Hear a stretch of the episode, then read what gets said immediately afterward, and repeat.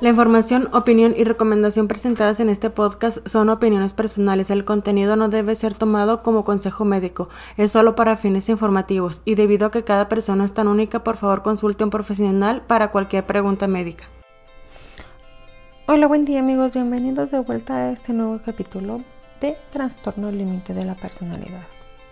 Bueno, miren, las personas con este trastorno tienen las más altas tasas de vida en comparación a otros trastornos.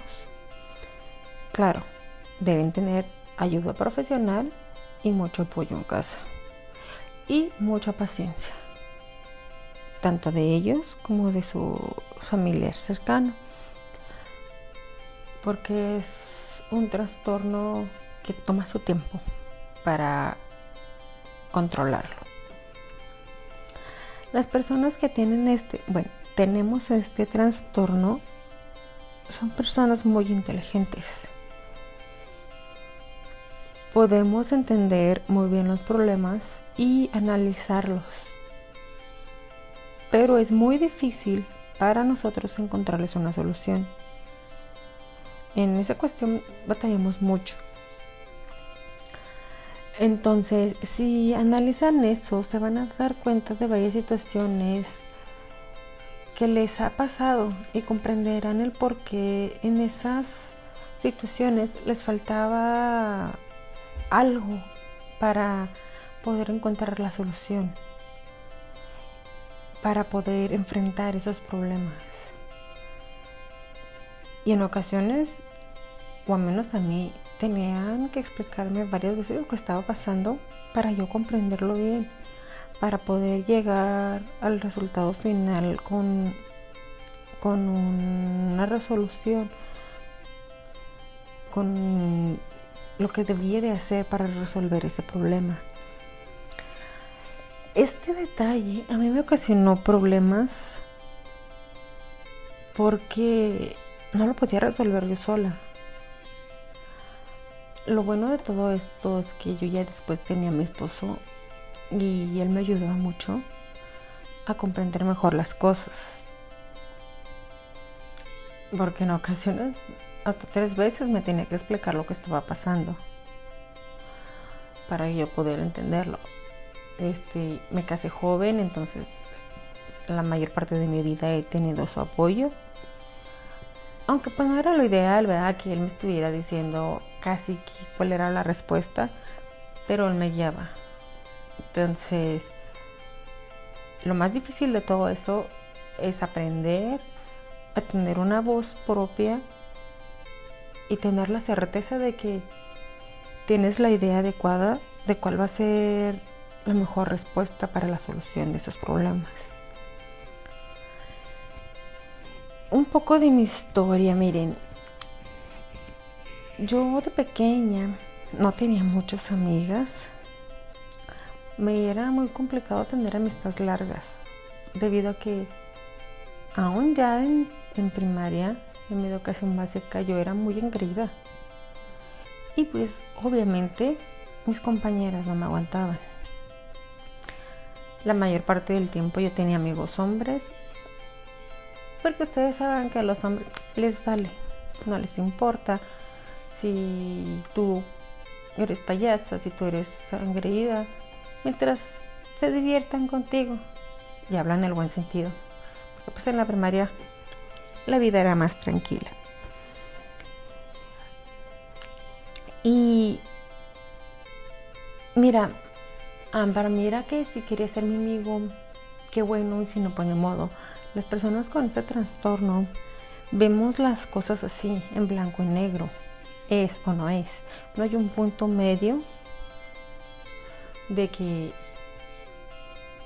por decir, a veces yo decía, pues si es mi amiga, ¿por qué no me apoya? Si es mi amiga, ¿por qué no me habla? Pero nunca me podía pensar, ok, si es mi amiga, pero ahorita no tiene el tiempo. Si es mi amiga, pero ahorita ella no me va a apoyar porque ella se siente peor que yo. Entonces, si no me apoyaba, e, era porque no era mi amiga. Entonces, yo quería ser el centro de atención y obviamente eso no es posible.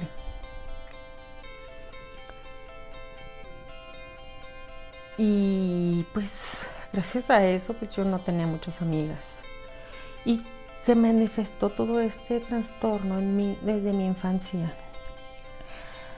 El problema fue que por la ignorancia de mis papás no nos dimos cuenta.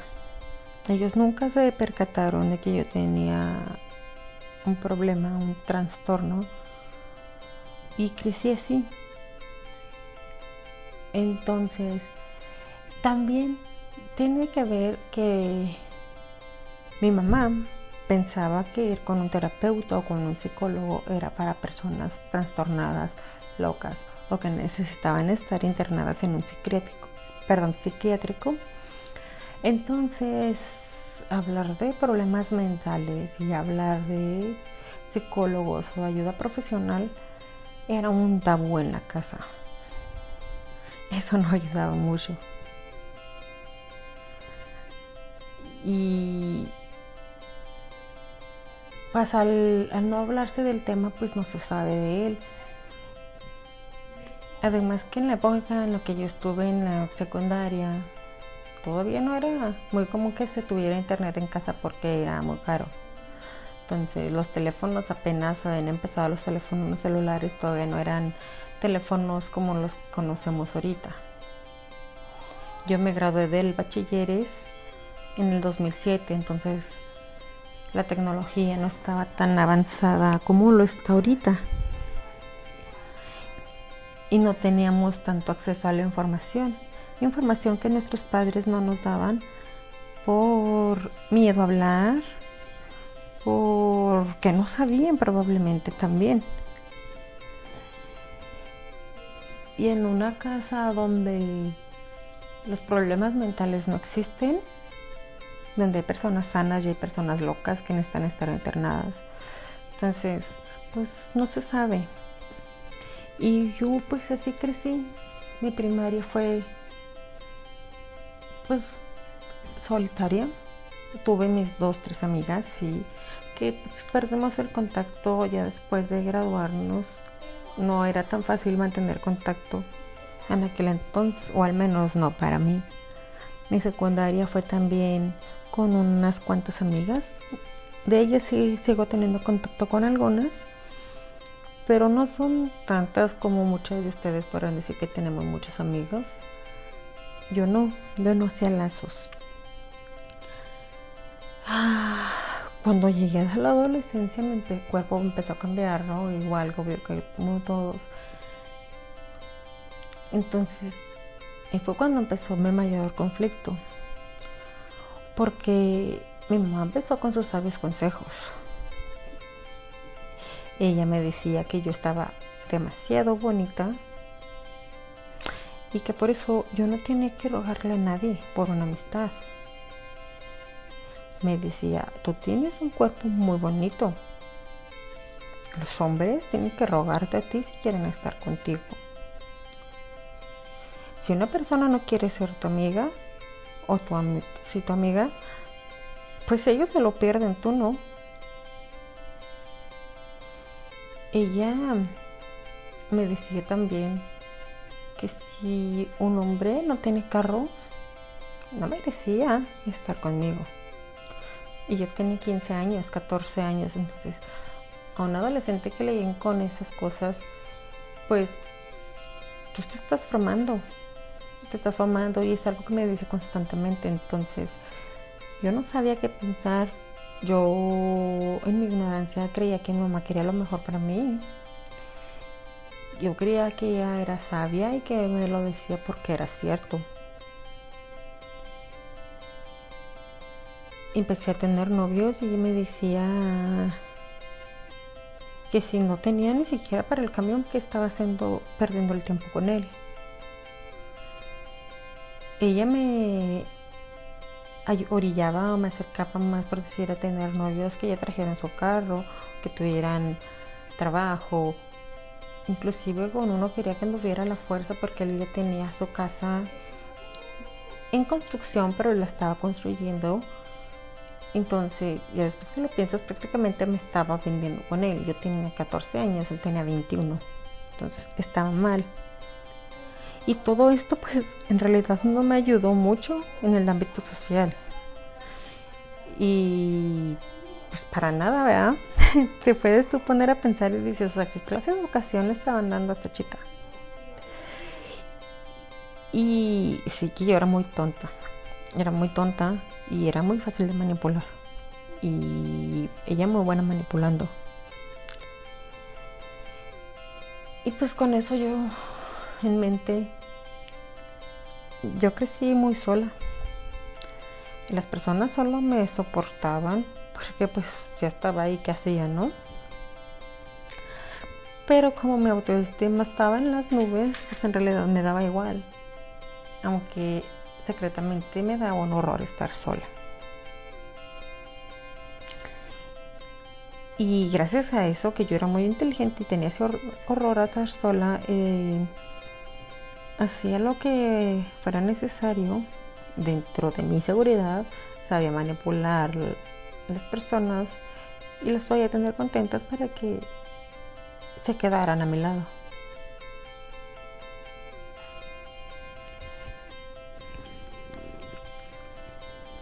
Entonces, yo hacía lo que fuera necesario también para tener contentos a mis papás. Desde los 11 años yo cocinaba, yo lavaba, yo planchaba. Porque así mis papás iban a estar contentos conmigo.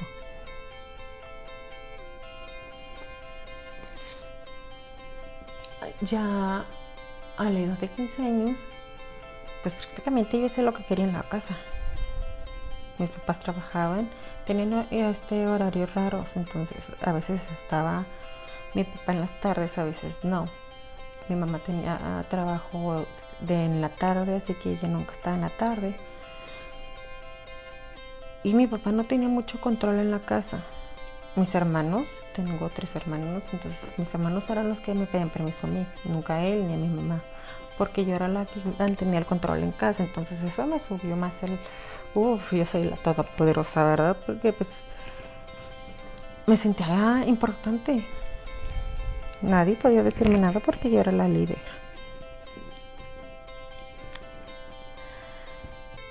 Y eso me daba a mí mucho poder. Entonces tenía un más alto mi autoestima. Y a los 15 años empecé a tener novios. Tuve varios novios. Pero al contrario de otras personas con TLP que se obsesionan con sus parejas que hacen todo lo posible por tenerlas contentas y que no las dejen. Yo no. Yo no fumaba lazos con ninguno.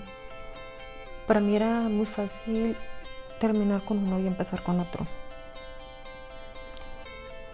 Tuve varios novios. Eso sí, siempre me di a respetar. Ninguno podía pues, este, pasarse de sus límites ni siquiera por accidente porque, no hombre, era el fin del mundo. Uno por error, según él, se equivocó y puso la mano donde no vivía y hasta ahí llegamos. O sea, bye, sigue tú tu camino, yo sigo por el mío. ¿Por qué? Porque ellos no tienen que esperar a mí. Ellos tienen que rogarme a mí. ¿No porque me iba a estar aguantando que se pasara de lanza? Claro que no.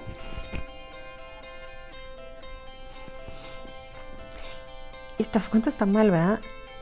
No que me diera a respetar, eso no está mal, eso está súper perfecto y espero que mis hijas se den a respetar tanto así.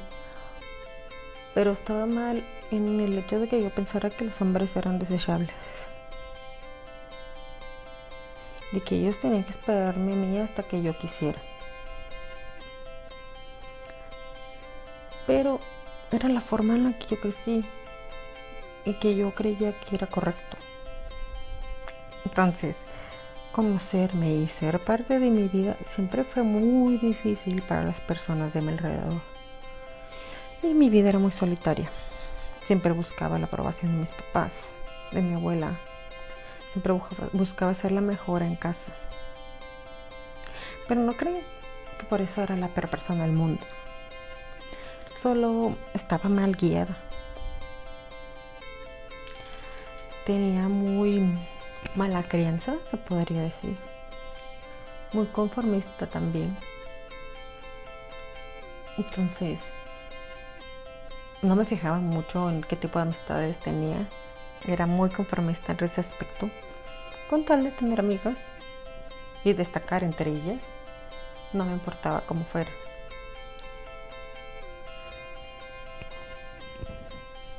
Y pues, eso está mal. Ahorita, ya después de tantos años, me pongo y pienso y digo, o sea, ¿cómo fue tan tonta y tan ingenua de creer que eso estaba bien? Ya ahorita ya no puedo hacer nada al respecto, ¿verdad? Solamente tratar de no ser esa misma persona.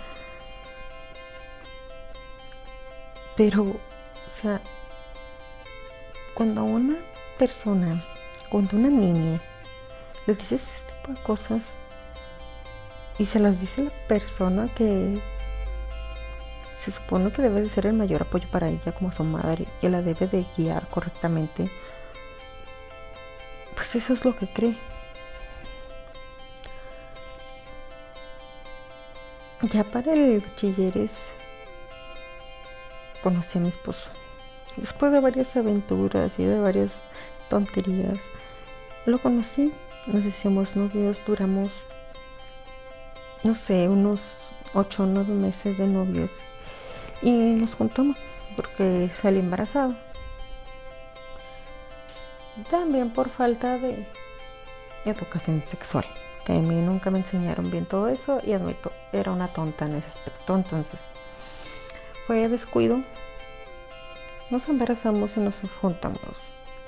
Y eso ya va a ser historia para otro capítulo, pero la obsesión de mi mamá por seguir teniéndome en control y yo por seguir obsesionada a tenerla contenta.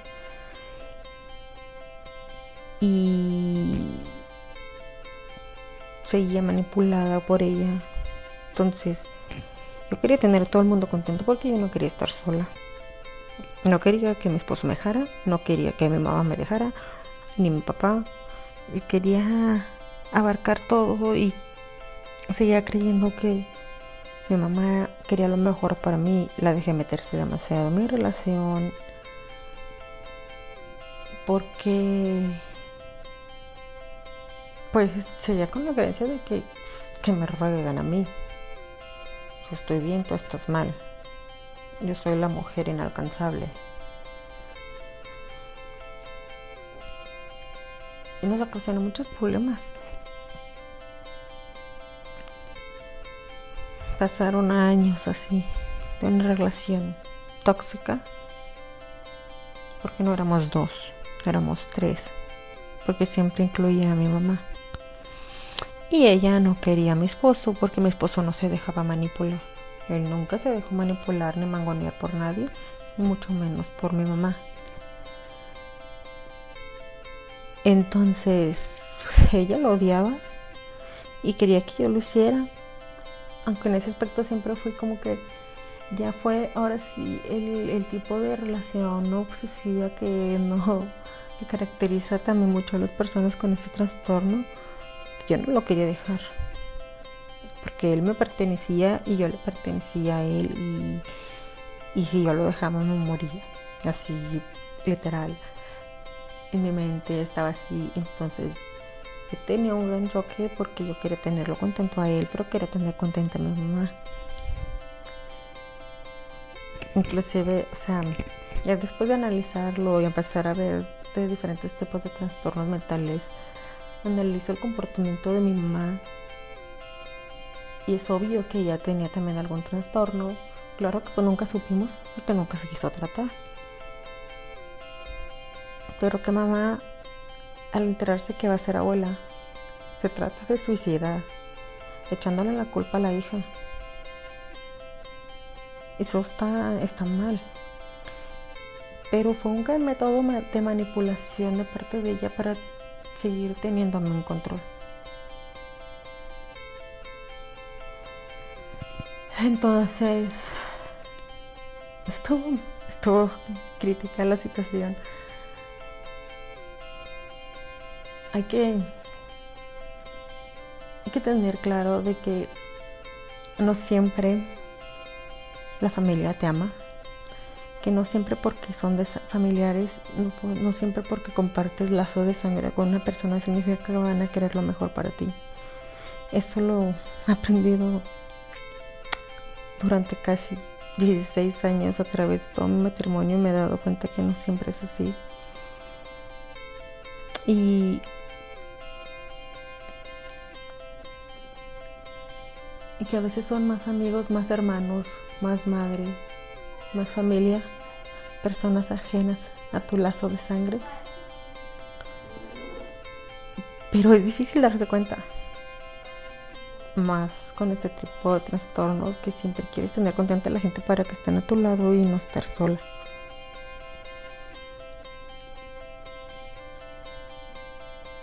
Uno diría, como una madre puedes dar ese tipo de consejos. Como un padre puede permitir que eso pase. Pero pasa. Y no creo que estos consejos que me dieron a mí sean los peores que se les se le haya dado a una hija. Me gustaría que se comunicaran conmigo y me contaran sus experiencias, algún mal consejo que les haya dado su mamá. No soy una profesional, pero podríamos platicar de eso. Muchas veces las mamás somos las que damos problemas a las mujeres. Si no ha quedado claro, pues durante toda su vida, se lo digo, somos las que damos problemas, aunque muchas veces no lo queramos admitir. Aunque digamos, no, yo soy fuerte, yo estoy bien, él es el tóxico, no yo. No, no nos hagamos locas, somos las problemáticas. Entonces, yo no soy una profesional, pero me gustaría hablar contigo, platicarlo, este, analizarlo. Probablemente tú me puedas dar consejos que me sirvan a mí o yo a ti, platicando de nuestras experiencias. Puedes comunicarte conmigo a través del Facebook con el mismo nombre del podcast, perdón, o con un email. Con un email te puedes comunicar conmigo al vivir y amar gmail.com Platiquemos. Muchas veces lo único que necesitamos es hablar de los problemas que tengamos para sentirnos un poco más tranquilos. Lo único que te pido a ti que me estás escuchando es siempre es mejor buscar ayuda profesional. No te quedes nada más en, ay, voy a platicar con esta chica porque vive una experiencia parecida a la mía. No, siempre busca ayuda profesional. Es lo mejor. Yo no te voy a ayudar tanto como te va a ayudar un terapeuta un psicólogo profesional, porque yo no tengo los estudios. Yo solo lo único que tengo es mi experiencia y lo que he hablado con mi terapeuta. Y eso es todo. Entonces, no te quedes nada más con lo que yo te digo. Busca ayuda profesional. Y si quieres contactar conmigo, adelante, yo estaré encantadísima de que lo hagas. Y pues eso sería todo por hoy. Espero verlos después y que se comuniquen conmigo. Bye, cuídense.